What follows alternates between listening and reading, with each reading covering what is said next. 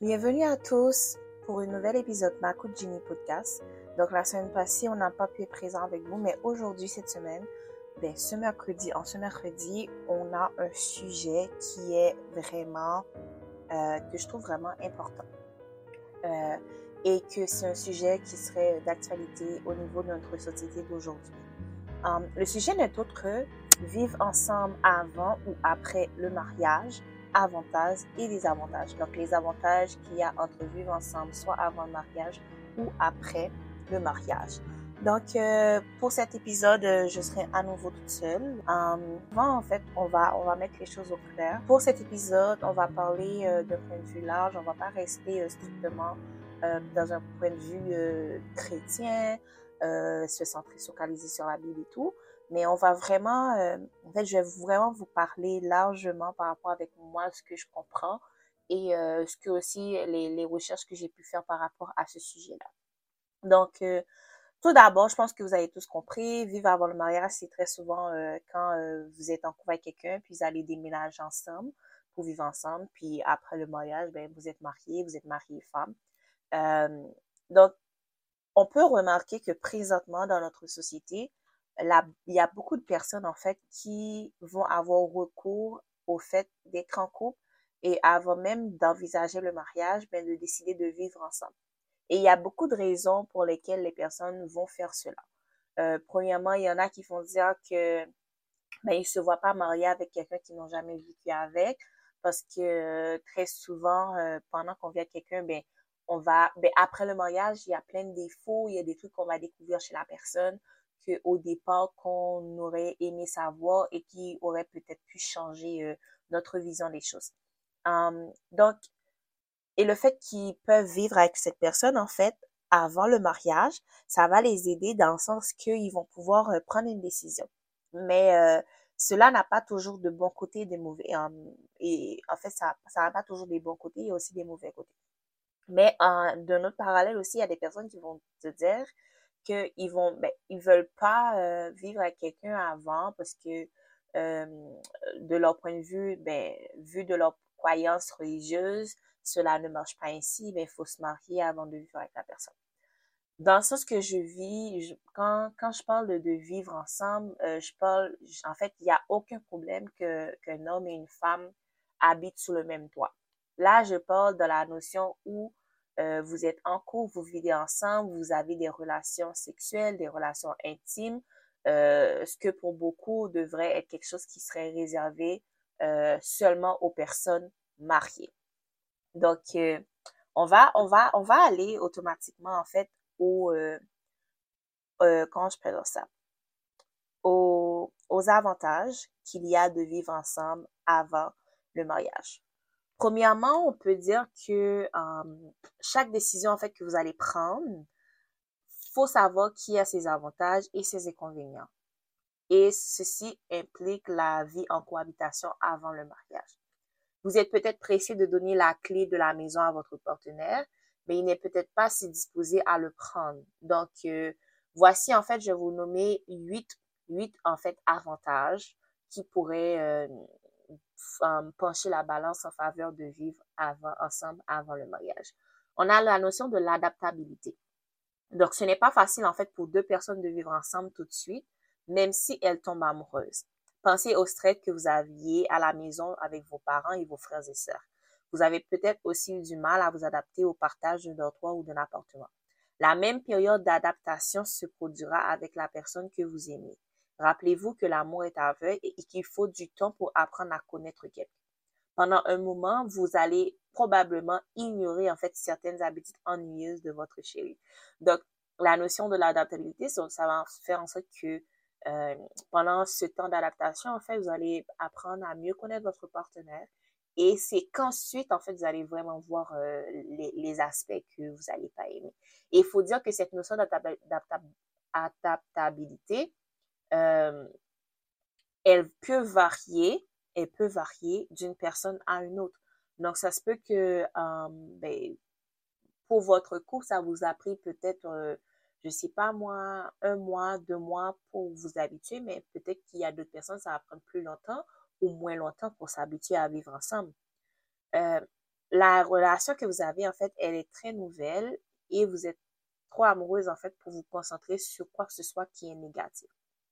Et cela, en fait, va devenir encore plus visible si vous envisagez ensemble le mariage. Chacun de vous aura une idée réelle de la façon dont l'autre vit et fonctionne. Le temps que vous passerez ensemble vous aidera à vous adapter aux caprices de l'autre. Il n'y a donc pas de surprise après le mariage.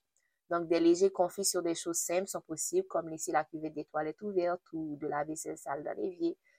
Mais vous allez apprendre rapidement l'un de l'autre et faire des compromis si nécessaire. Donc, encore une fois, ça va vous aider, en fait, le fait que vous allez prendre le temps pour connaître votre partenaire avant de vous marier avec cette personne. Donc, au mariage, il y a certaines, il y a sur certains points qu'il n'y aura pas de surprise parce que vous les avez déjà vécus.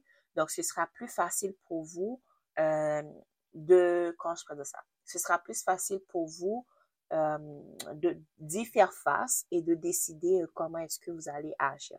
Deuxièmement, il y a un avantage financier mutuel. Donc, les finances sont peut-être l'une des raisons pour lesquelles vous envisagez d'emménager avec votre partenaire.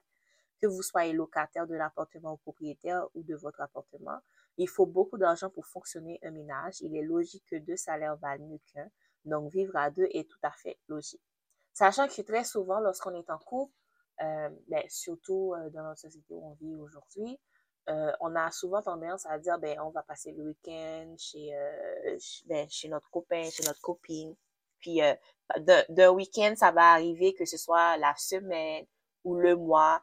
Et pendant ce temps-là qu'on est chez notre, notre chum, notre blonde, faut dire que notre loyer, on continue à le payer, sachant qu'on habite, on est, on, on on n'a pas passé le, le mois, mais il faut quand même payer le loyer. Donc, très souvent, on va vouloir dire, OK, mais finalement, on va emménager ensemble.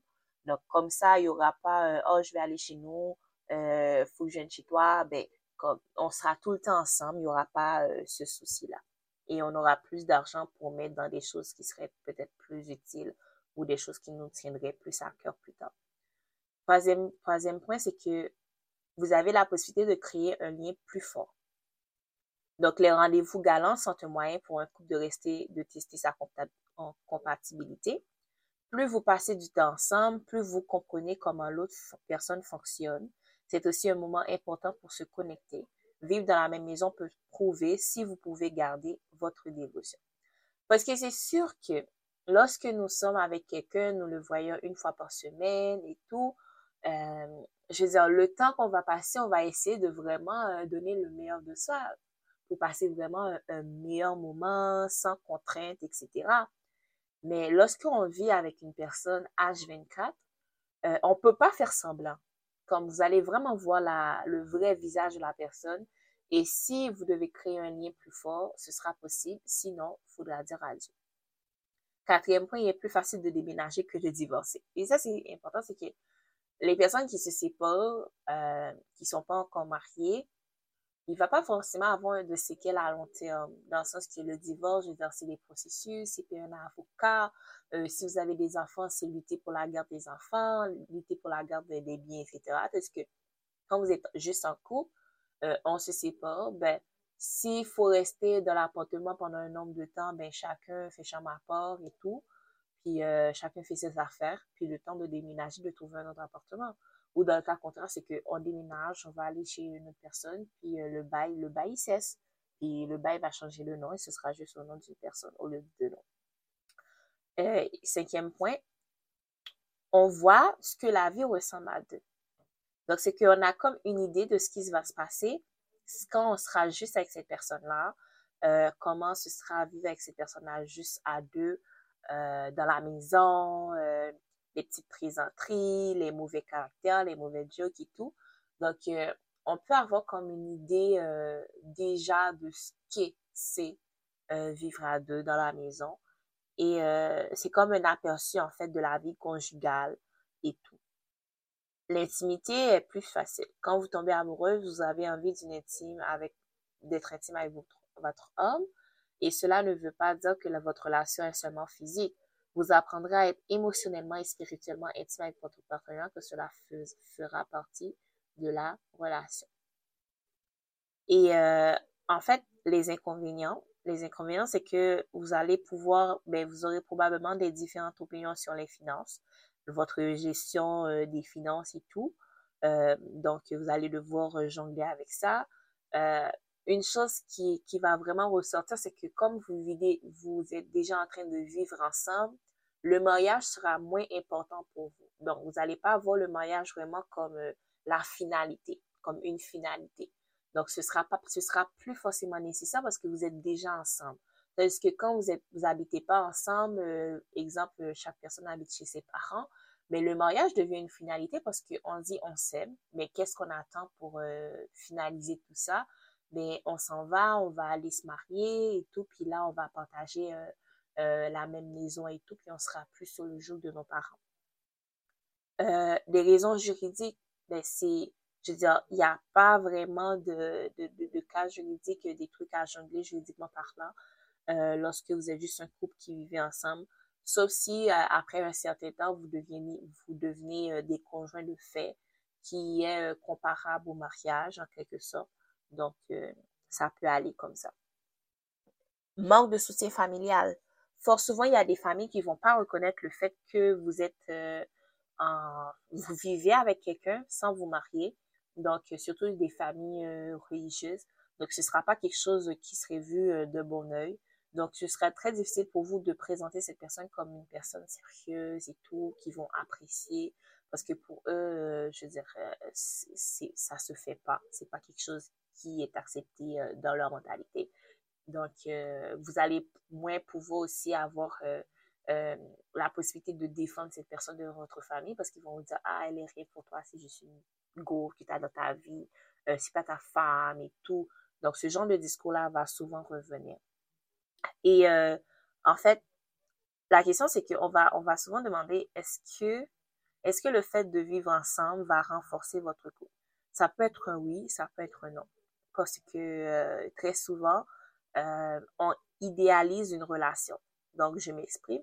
Je m'explique ce que je veux dire par là, c'est que on va, on va penser que tout est rose dans une relation. Et dès que, exemple, il y a un problème qui, qui surgit, on va pas essayer de chercher à le résoudre. Ce qu'on va faire, c'est qu'on va plutôt s'enfuir au lieu de faire face à ce problème-là. On va le laisser, on va partir. Et euh, ça va, c'est comme un cercle. C'est comme un cercle vicieux. Parce que à chaque fois qu'il y a un problème, si on part, mais on va aller chercher quelqu'un d'autre. Puis au final, on sera jamais casé avec quelqu'un à long terme parce qu'on sera toujours en train de fuir un problème parce que pour nous, faut pas avoir de problème, faut, faut que tout aille correctement, faut pas avoir de, difficultés et tout. Donc, ce qui va faire que um, lorsque vous serez, en fait, vous allez juste, comme on dit, vous allez juste changer de, de, de, de partenaire comme vous changez vos barbettes ou votre caleçon. Donc, euh, ça, c'est, ça, c'est une expression que on, va, on va utiliser pour les gens qui restent jamais avec quelqu'un avec à long terme. Et euh, en ce qui a trait au fait de, de vivre après le mariage, c'est que c'est, comment je ferais ça? C'est comme vous aimez la personne et là, vous vous mariez avec la personne sans avoir vécu avec la personne dans une maison avant. Ce qui fait que vous allez accepter cette personne telle qu'elle est parce que vous l'aimez. Donc, même s'il y a des petits soucis qui vont apparaître dans la, dans le mariage, dans la relation et tout, euh, le fait en, vivant ensemble, ce qui va se passer, c'est que vous n'allez pas, vous n'allez pas, vous n'allez pas avoir tendance en fait à les fuir. Vous allez plutôt avoir tendance à les surmonter, à y faire face pour voir comment est-ce qu'on peut y remédier, comment est-ce qu'on peut y changer tout ça. Euh, c'est quel point positif qu'on peut tirer, c'est quoi le négatif, comment est-ce que le négatif, on peut faire en sorte que ça devienne un, point positif et euh, comment est-ce que nous, on peut grandir ensemble?